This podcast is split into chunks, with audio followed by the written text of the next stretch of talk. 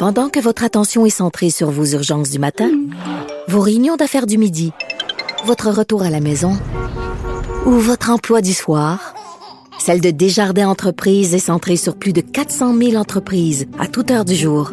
Grâce à notre connaissance des secteurs d'activité et à notre accompagnement spécialisé, nous aidons les entrepreneurs à relever chaque défi pour qu'ils puissent rester centrés sur ce qui compte, le développement de leur entreprise.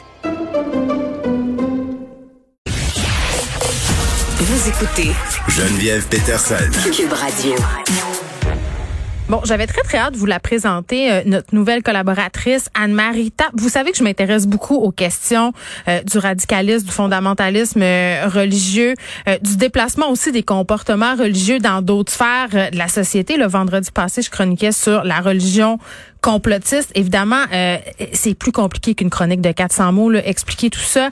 Mais en ce moment, on assiste à un phénomène quand même qui est assez inquiétant, qui est intéressant aussi d'un point de vue euh, sociologique. Puis j'avais vraiment envie qu'on accueille quelqu'un à l'émission qui était spécialiste de ces questions-là, donc quelqu'un qui a étudié euh, en sciences des religions à l'UQAM. Mais quand on dit sciences des religions, là, capotez pas, là, c'est pas une affaire dont prie Jésus, là, c'est vraiment des spécialistes, des spécialistes de la sociologie des religions. Anne-Marie Tapp est là. Salut. Salut. Je suis contente de t'accueillir. On a le même alma mater. J'ai étudié euh, dans le même département que toi. Puis bon, toi, tu t'intéresses évidemment au, au, mouvement sectaire, mm-hmm. euh, au radicalisme, au fondamentalisme. Donc, euh, on va en parler là, assurément des, des, des, des sphères complotistes de l'extrême droite et, et tout. Mais aujourd'hui, on on voulait se concentrer sur, sur l'annonce d'hier, sur, euh, sur ce que dit euh, Justin Trudeau en conférence de presse pour euh, les fameuses exceptions religieuses. Moi, j'avais beaucoup de questions. Là. Non, mais pour vrai, Anne-Marie, parce que je me dis, OK, euh, ça va être quoi? Là, lui, il a dit aujourd'hui que ça serait rigoureux, là, mm-hmm. mais j'ai envie de te demander, mais encore, tu sais.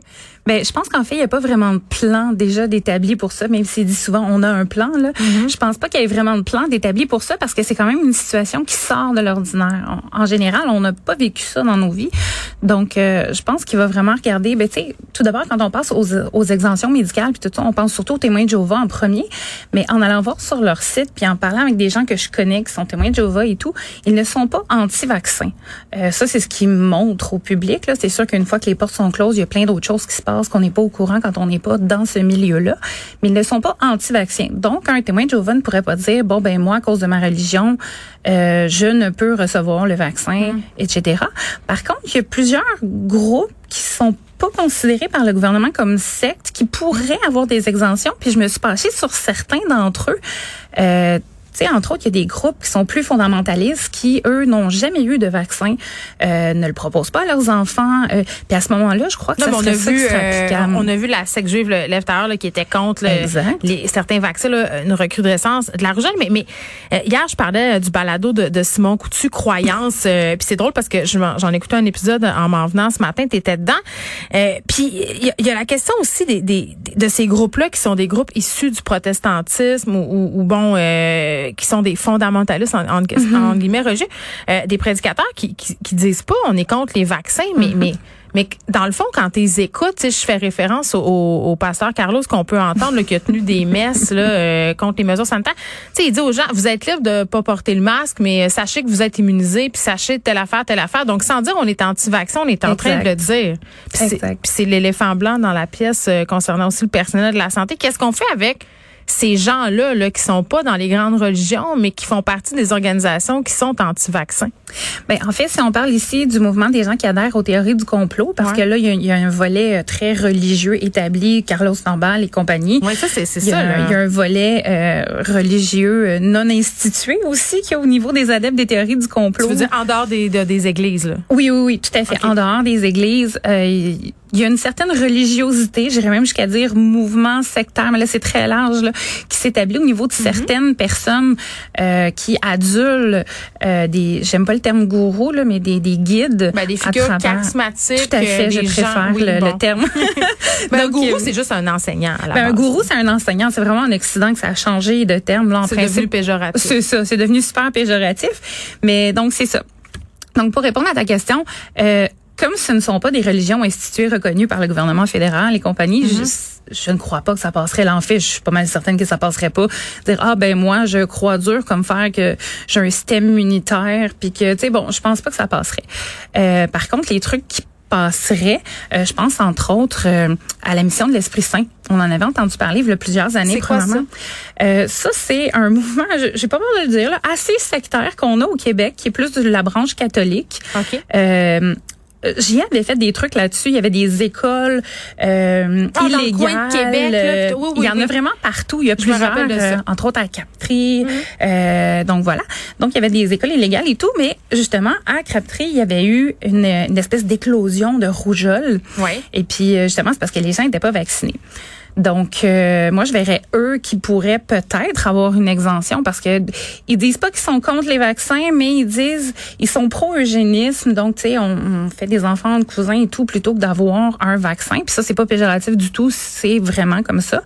Mais euh, donc voilà, ils, ils sont pas pour le vaccin, ils diront pas allez vous faire vacciner, ils vont dire comme tu disais tantôt, on est libre, vous pouvez faire ce que vous voulez, mais par contre, vous avez un système immunitaire, vous pouvez vous guérir par des euh, plusieurs processus et blablabla. Mais, mais c'est parce que je comprends qu'au niveau du gouvernement, ça prend un cadre légal. Tu sais, Ça prend euh, quelque chose sur quoi s'appuyer. Puis là, on parlait des grandes religions. La plupart des leaders des grandes religions, là, que ce soit les évêques catholiques, ont pris la parole, bon, peut-être un peu maladroitement puis tardivement euh, dans certains cas. Puis même, euh, je pense entre autres là, aux, euh, aux- aux cardinaux qui se sont prononcés contre certains vaccins parce que, bon, euh, à cause de leurs composantes euh, supposément associées à, des résidus d'avortement, là, ça, ça c'est une chose.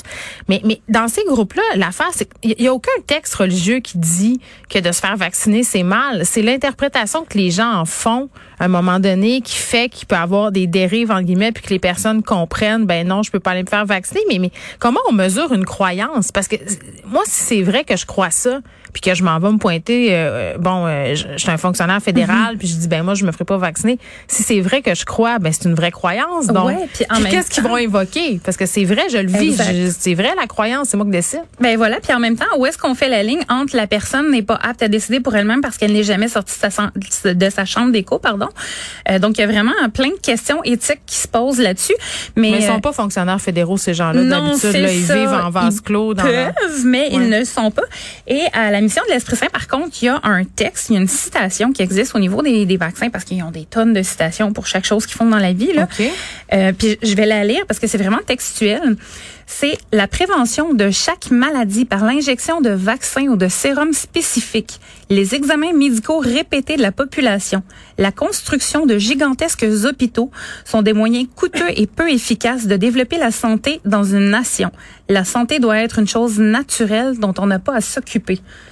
Et OK, ça, mais mettons, si t'as le cancer, qu'est-ce que tu fais? À ce moment-là, il faudrait regarder avec eux, mais il y a la mission, de, euh, pas la mission de l'Esprit Saint, mais euh, l'Église universelle de Dieu qui, eux, pouvaient amener leur, leur, leur mourant, si je puis dire, jusqu'à la mort pour ne pas avoir à utiliser les moyens Mais- de santé mais, parce que la grâce pourquoi? de Dieu est plus grande que ça. Fait que c'est- de, de là que ça vient, c'est cette idée que quelqu'un nous protège? Quelqu'un Oui, plus que grand? Dieu est plus grand que ce virus-là.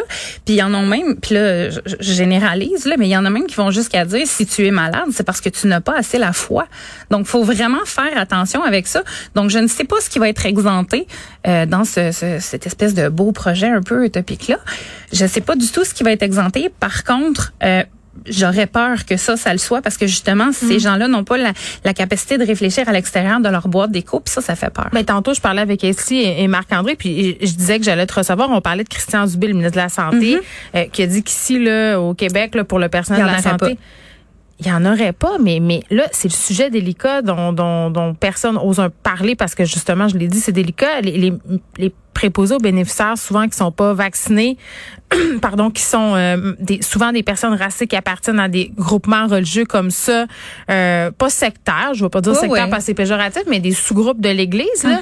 Euh, eux autres, c'est pour des raisons religieuses aussi qui veulent pas se faire vacciner. Ça, on pourra pas faire grand-chose contre ça. Là. Ben, ça va tomber dans le même lot que les gens qui ont réfléchi au vaccin, qui ont fait euh, ah ben non, moi finalement je veux pas en avoir, puis je veux garder mon corps de la manière la plus naturelle possible. Ça va juste tomber là-dedans. Puis malheureusement, ils vont partir en congé sans solde à cause de cette décision-là, même si c'est une décision basée sur la foi puis la croyance. Mais vraiment, vra- euh, euh, ça peut aller aussi loin que justement mettre ta famille sous précarité financière pour pas rentrer en conflit avec tes valeurs religieuses. Oui. oui, parce que ça me fait capoter. Si tu suis les enseignements, puis là je dis Dieu, mais ça peut être euh, d'autres noms, mais si tu suis ces enseignements, quand même tu manques d'argent, tu manques d'avoir un foyer, un toit sur ta tête, euh, sur ta tête. Dieu va te le donner. Mais Dieu va pourvoir à tes besoins parce que tu es son enfant. Fait que tu sais, ça peut aller vraiment loin.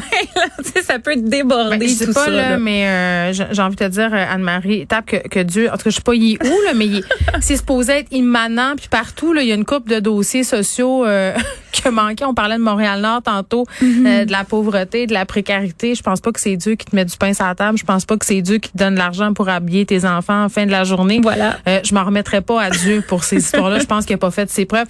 Anne-Marie Trapp, ce fut un plaisir. On va se retrouver euh, la semaine prochaine. Anne-Marie Trapp, qui est religiologue à l'UCAM.